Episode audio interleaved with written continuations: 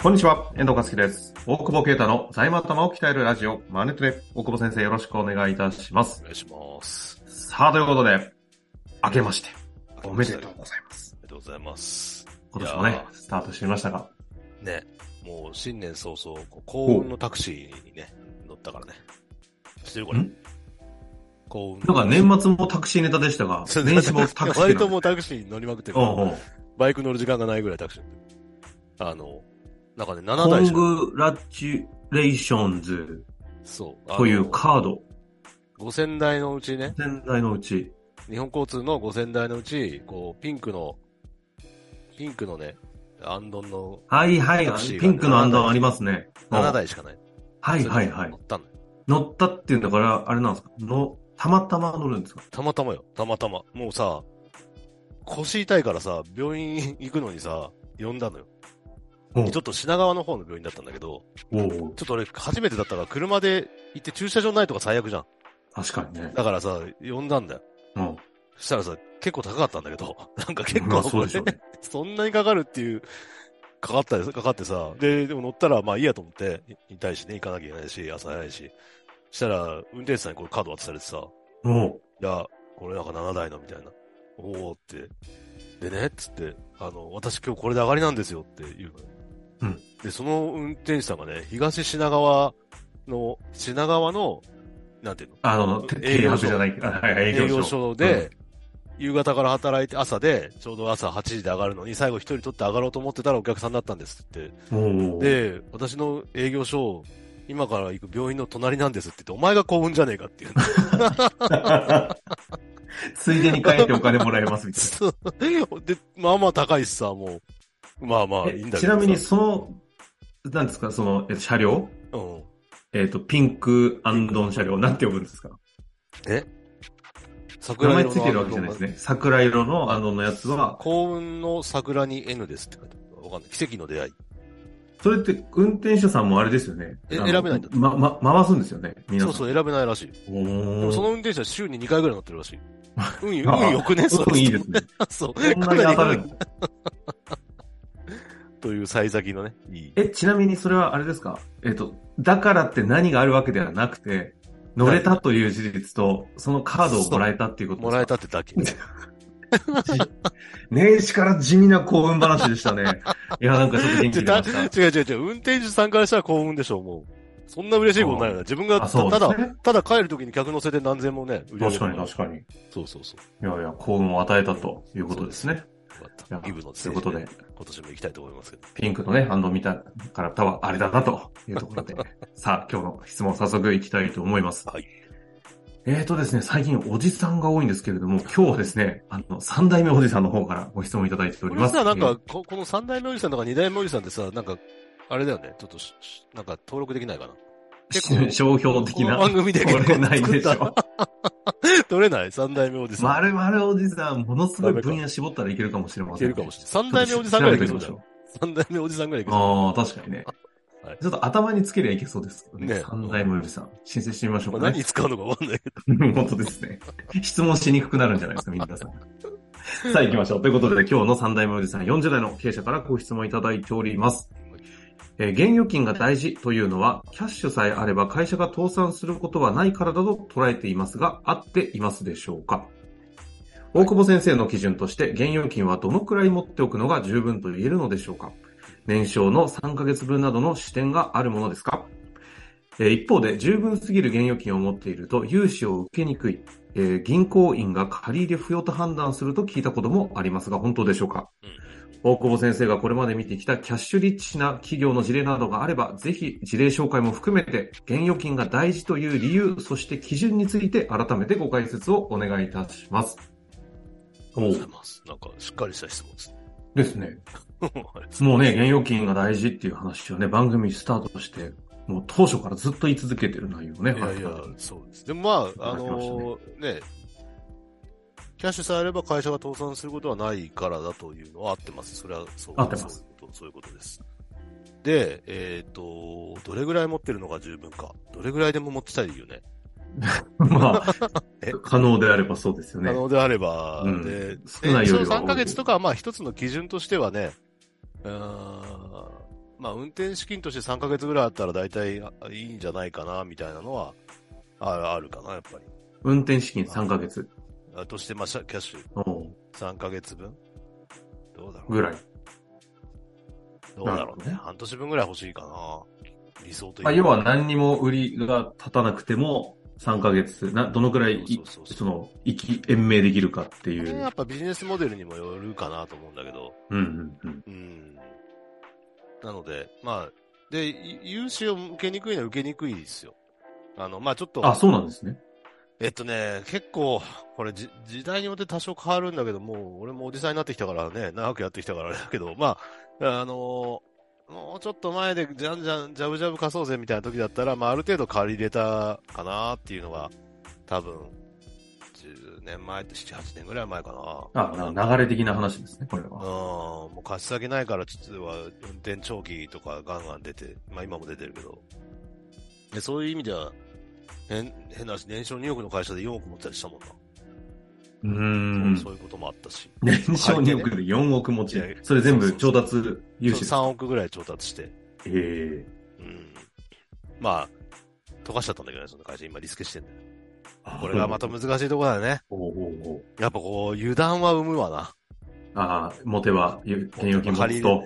だから、いいのはやっぱり融資が受けなくても十分すぎるキャッシュが、キャッシュがあるのはいいんじゃない？だって借り、借りたら返すなって言ってるけど、借りない方がいいもん。借りないでいいぐらい現預金持ってんなら借りない方がいいでしょ。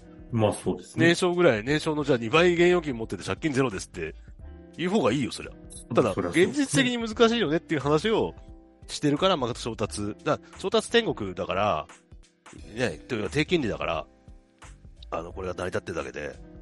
だからちょっとさっきの時代感から言うと、ちょっとこれからマイナス金利とか解除されていきつつみたいな話がなってくると、うんうん。変動は上がっていくし、ちょっと危険なことも起きてくるっていうので、あの、借りまくれじゃないくなんだろうなっていうのが、なんか、そういう意味じゃ今年からのトレンドになってくるかなっていうところ、2024年。2024年からちょっと気をつけた方がよさ、よかろうなというところは、ちょっとまだ、まあ実際成功として感じてるというところなんですね。そうね。まあうんまだ、年末にね、まあこれ実際2023年撮ってるからあれだけど、あの、年末に何か起きそうだもんね。チャレンジングなことをするって言ってたから、もだから、マイナス金利解除されてるかもしれないよね。まあ、はいちょっとこれはまた、あの、追ってや、やらなきゃいけう。いない。や、そうですね。時事的なところはね、必要なタイミングですぐにやりたいとこだからろですから、ね。そういう意味では融資受けなくてもいいんですよ、別に受けなくていい人は。だから、なんだろう。そうそう。で、銀行員が借りなくていいですよねっていうときは相当持ってると思うよ。だからそこは安心してもらって金融機関からしたら、それだけの現預金持っててうん、借りなくていいですよねって言うけど、か貸す対象としてはむちゃくちゃいい会社である。そうそうそう。だから貸してきたんだけど、やっぱりちょっと、その理由つかない融資ってどうなのみたいな話が、話というか、まあそもそも長期の、えっ、と、運転資金ってどうなのって話がやっぱりこう、だんだん出てきてたわけだから、やっぱ短期は短期だろうみたいな、単コロにしろみたいなところから。まあまだ変わってないけど、うん。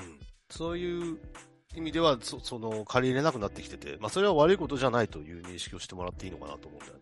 なるほど。うんそう。であとは、その、現預金が大事なんだけど、本当にその気気が緩むっていうところ。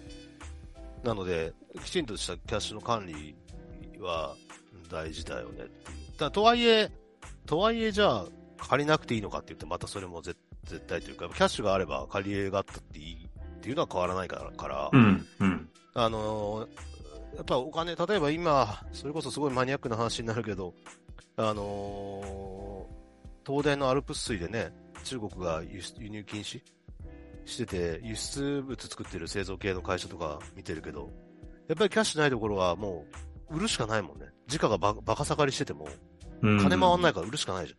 まあ、それは東電が保証してくれるみたいな話もあるけど、ただ実際どこまで補填するのかって実際ね、金額が、本当はこれだったみたいなところは主張しても、まあわかんないし。ただ逆に言うと、こう、時価って戻るから、いずいずれさ、まあずっと言い切れないけどね。でも中国が輸出再開したら、まあ、まあ戻るわけじゃん。うん、うん、うん。だから、そうすると、その時まで持ってるやつが勝ったりするよねっていう。あ、そういう意味ね。だからその時に現預金持ってれば耐え忍べるってこと耐え忍べるのよ。だから、うんで、逆にもう、零細で回んなくて売るみたいなところも出てきてるし、この時やっぱキャッシュ持ってるとこ強いよねっていう。なるほど。そういう意味ですねうん。そそういう、まあその当座で借りれるとかいうのも含めて、やっぱ財務強い会社が生き延びんだろうなっていう。でそうすそ逆に今回のそういうので、ね、潰れていく会社っていうのは、まあ、う売っても赤字だからね。あの、そういう意味でちっちゃい会社、資金持ってない会社は潰れていくなるほど。のかなと思うから、そう、うん、決してでもそういう意味で言うと、冒頭におっしゃってた、やっぱビジネスモデルもそうですし、財務の、その、ポートフォリオをどう組んでるかみたいなところも相当影響しますよね。そう中国い輸出先そこのみになってるのか分散してるのかもあるし。まあね、ビジネスモデル上そうそうだね。ただ、そういうことが起きると世界中の相場ってやっぱ下がるから、それこそホタテとなんかかなりね、国内で食べて親みたいって言ってるけど、安いんだよ、日本で売ったって。ああ、正直やっぱ。海外の方が高いからね。なるほど。まあ、円、円安もあるけど。まあ、そういう意味で何が起こるかわかんないなっていうのはいろいろ見てると。そう思うと、だから、げなんとなくの基準として、これは本当なんとなくで月賞の3ヶ月とか半年っていう基準としてなんかあるかもしれませんが、ななんやっぱり一概に言えないと。調達して実質無借金をす目指すと。いう時に現実ラインで、その、現預金多いかもしれないけど、年商の半分ぐらいまで借りられるわけだね。おおそうすると年商の半分借りて、要は年商の半分キャッシュ持ってる。半分以上持ってる。要するにだから、で6ヶ月以上のキャッシュがある。うんうん。まあそんな、まあバクッと言うとそんな状態が、まあ低金利であれば、あの安心かな。借りれるだけ借りてるけど、それ以上にキャッシュ持ってる。うん。だから7ヶ月とか8ヶ月分キャッシュ持ってて、で、まあそこから先は銀行が何に使うのっていう言われるみたいな。うん。まあそういう感じをベースにビジネスモデルとか、もう全然盤石ですって言うなら別にいらないんだ。まあでもいらないって言ってもわかんないからね、これからね。何が起きるか、グレートリセットとかね。もうわかんない、いろいろグレ。ートリセットになったら逆に持っててもね、みたいな感じですよ。あわかんないよ、でもね。逆に言ったら借り入れだって価値なくなるんだからさ、同じじゃん？だ確かにね。からそれをなんか資産に変えといた方がいいかもしれない。やっぱフィギュアを買っておくのがね。バイクとフィギュかア、金とバイクとフィギュアに変えとけば、ね、だんだん最近ゴールドのアクセサリーが増えてるから、俺。俺あ、このままそれで、ギラついてるのは、あの、資産のためだったんですかな。こね。のまま逃げようかあな。なんかあってもね。なんかあったら、金とフィギュアとバイクで逃げると。逃げれるのかって。バイク邪魔そうだけど。いや、バイク乗って逃げる。範囲は狭そうです。まあ、というところですかね。うん。まあ、まあ改めてね、現預金大事というまあ、個別性も強いのでね、一概にこうっていうのはないないけど、一応、基本的にはそそんな感じで、会社を守れる資金をきちんとキープしておくっていうことが大事かなと。まあ、文字すぎると油断が生まれるっていうのも一つ観点として押さえておいていただいた上で。本当に、そうですね。本当に気をつけた方がいい。こういうことで終わりましょう。はい北高先生、ありがとうございました。ありがとうございます。本日の番組はいかがでしたか？番組では大久保携帯の質問を受け付けております。ウェブ検索で税理士カラーズと入力し、検索結果に出てくるオフィシャルウェブサイトにアクセス。その中のポッドキャストのバナーから質問フォームにご入力ください。また、オフィシャルウェブサイトでは無料メルマガも配信中です。ぜひ遊びに来てくださいね。